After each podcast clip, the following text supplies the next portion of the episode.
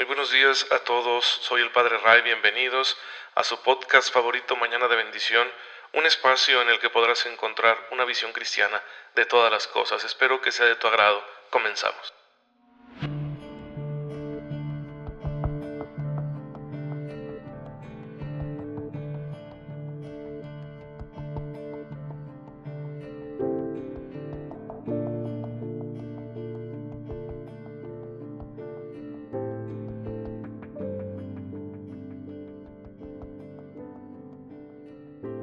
Muy feliz lunes tengan todos ustedes, queridos hermanos, que tienen la amabilidad de escuchar este podcast católico con su amigo el Padre Ray, que tiene el objetivo de impulsarlos en la búsqueda seria que ustedes están haciendo de alcanzar la santidad cristiana. Y bueno, con la gracia de Dios es posible, una gracia que Él nos ofrece todos los días y aquí nada más queremos darles un empujoncito para que las cosas se hagan de la mejor manera posible.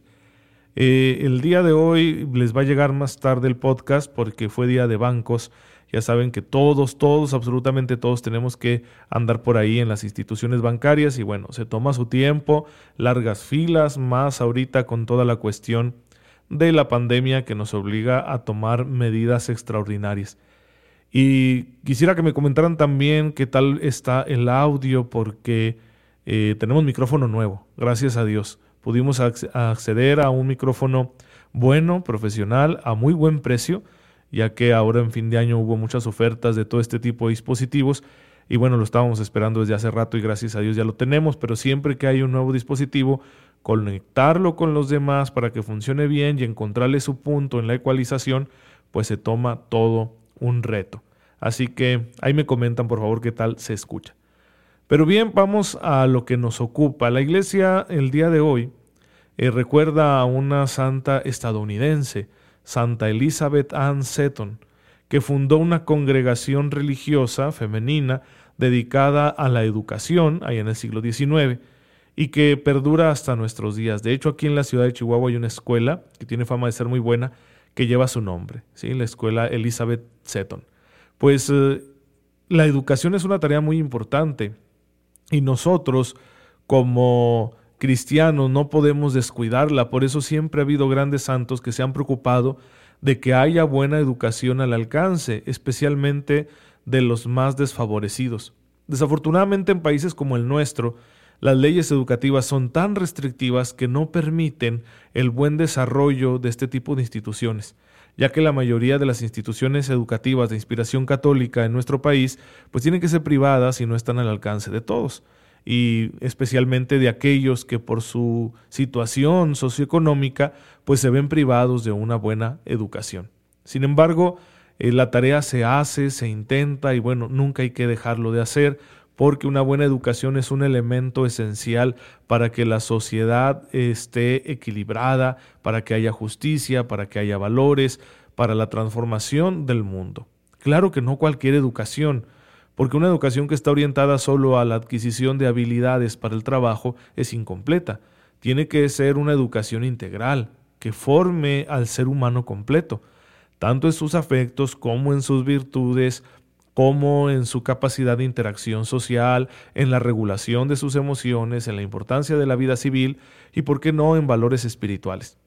Y uno diría, todo eso le corresponde en primer lugar a la familia, por supuesto, pero la familia es una instancia que requiere la ayuda de otras. ¿Por qué? Porque la familia es también la fuerza de trabajo. La familia está ocupada en muchas cosas que le aportan crecimiento a la sociedad. Entonces la sociedad organizada tiene que corresponder al esfuerzo familiar creando instituciones que coadyuven en la labor educativa y por eso tenemos escuelas e instituciones educativas de muchos tipos. Y estas deberían procurar, deberían, sería lo ideal, esa educación humanista que nos hace mucha falta a todos y no quedarse nada más en la adquisición de unas cuantas habilidades para el trabajo que sin duda serán buenas, pero no son definitivas. El ser humano necesita mucho más que eso, mucho más que capacidad de manejo de herramientas o capacidad de cálculo o una buena redacción. Se necesita muchísimo más y las instituciones educativas deberían ayudar a formar así a las personas integralmente. Desafortunadamente también, pues eh, las instituciones educativas pueden ser víctima de un sesgo ideológico. y querer transmitir una visión de ser humano que no se corresponde con la realidad, que no es objetiva, y ser invasivos con el derecho que tienen los padres de familia a educar en las propias convicciones morales y religiosas. Y ese es un conflicto de toda la vida muy notorio en los países de América Latina.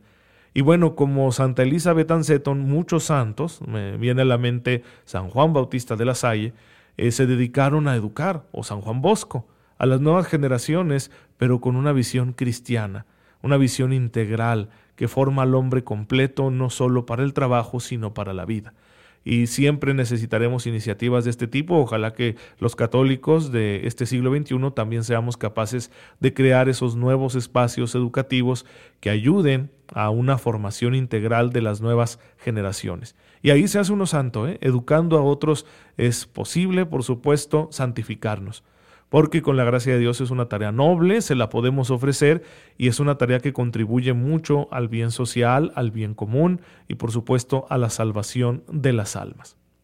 Y bien, pues nosotros tenemos el deber de formarnos en la fe y este medio es una pequeñísima parte de todas las labores de formación en la fe que ofrece la Iglesia en el mundo entero.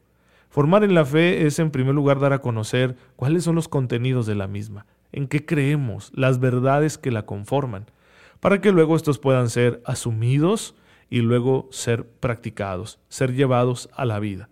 Y por eso nosotros estamos siguiendo el catecismo de la Iglesia Católica, que es el que tiene una visión de conjunto de todas estas verdades de fe, y hemos llegado ya al tercer gran apartado, que es la dimensión ética, la dimensión moral, y estamos estudiando los mandamientos. Ya alcanzamos, gracias a Dios, el, séptimo mandamiento, que en la letra dice no robarás, pero vamos a ver todo lo que implica. Recuerden que cada mandamiento en Cristo se ve de forma amplia y la iglesia tiene que interpretarlo así, en la amplitud de miras que Cristo le da a todos los mandamientos porque Él lleva la ley de Dios a plenitud. Él lleva la ley que Dios había dado al pueblo de Israel mediante Moisés a su sentido más puro y perfecto. Así que dice el catecismo en el número 2409, Toda forma de tomar o retener injustamente el bien ajeno, aunque no contradiga las disposiciones de la ley civil, es contraria al séptimo mandamiento. Es decir, no nos vamos a limitar nosotros a la legalidad, a lo que sea legal, sino que partimos de una visión moral más grande. Y fíjense lo que dice este número, dice, toda forma de retener injustamente lo que no es nuestro. Y aquí tenemos muchos ejemplos. Eh, retener deliberadamente lo prestado. Me prestaron un libro, me quedo con él. Es un atentado contra el séptimo mandamiento. Es lo mismo cuando hay un objeto perdido, yo lo encontré, no es mío, debería buscar a su dueño. En ocasiones será imposible devolverlo, pero la mayoría de las veces es posible intentarlo y si yo no lo intento y simplemente me quedo con ello, también estoy atentando contra el séptimo mandamiento. Estoy robando defraudar en el ejercicio del comercio, cometer un fraude cuando se realiza un negocio, cuando se intercambian bienes, es un atentado contra este mandamiento, es un robo. Pagar un salario injusto, es un robo. Esto a mí me tocó verlo mucho.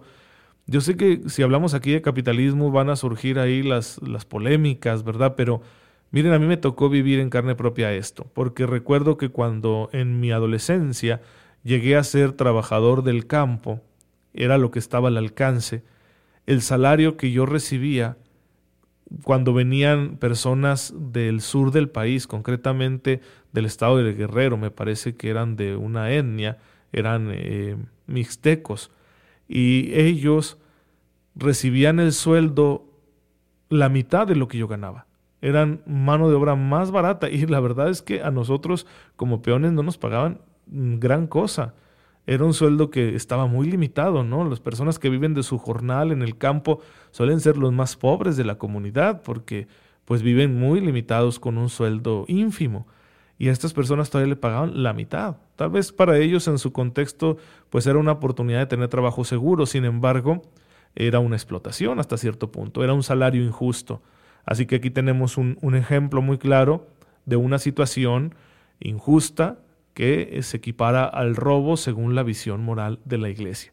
Ah, si tú eres un campesino y tienes tus tierras y vas a contratar mano de obra para trabajarlas, para que por ejemplo te pisquen lo que tú sembraste cuando ya está listo para ser recogido, pues tienes que tener cuidado con eso, ¿sí?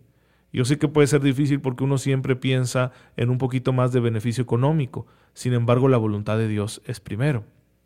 Elevar los precios de igual manera, eh, valiéndonos de la ignorancia o de la necesidad de los demás, pues también equivale a un robo, ¿sí?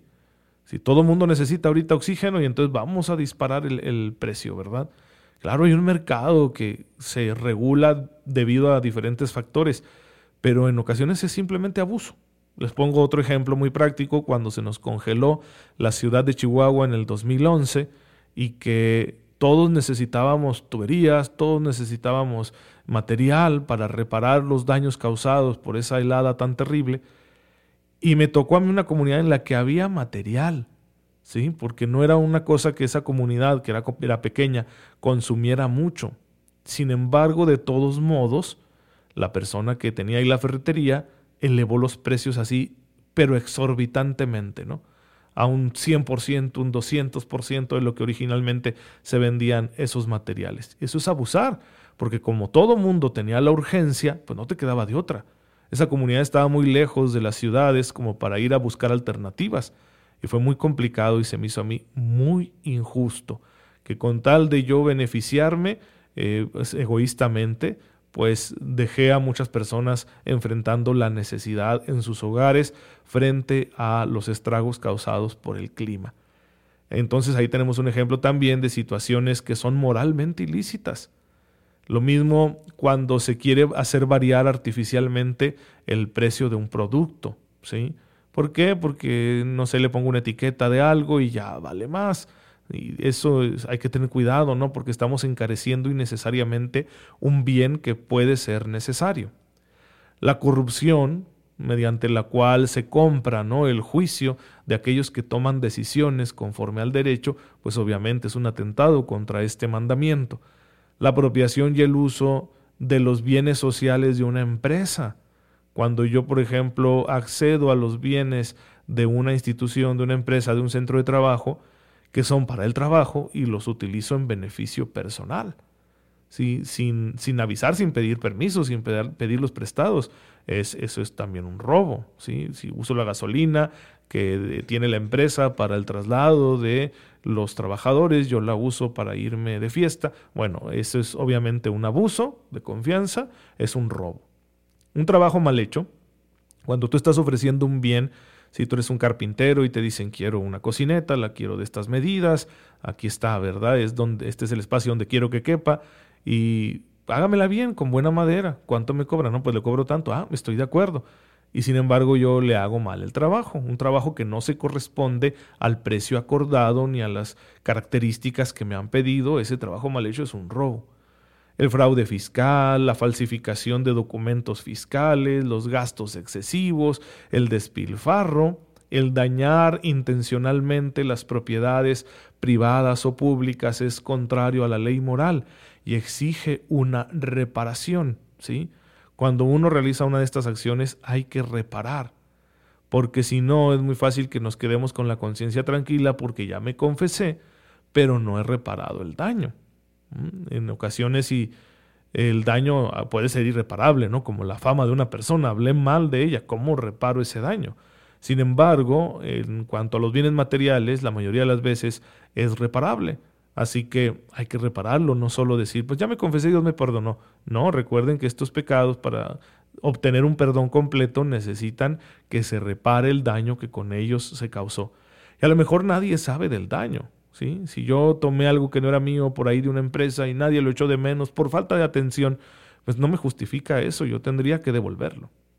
Si ya esa empresa no existe, desapareció y, y, yo me he beneficiado de algo que no era mío, pues bueno, lo repararé haciendo penitencia, no haciendo obras de caridad con los necesitados. Pero en fin, como pueden ver, son muchas las acciones que caben en este mandamiento.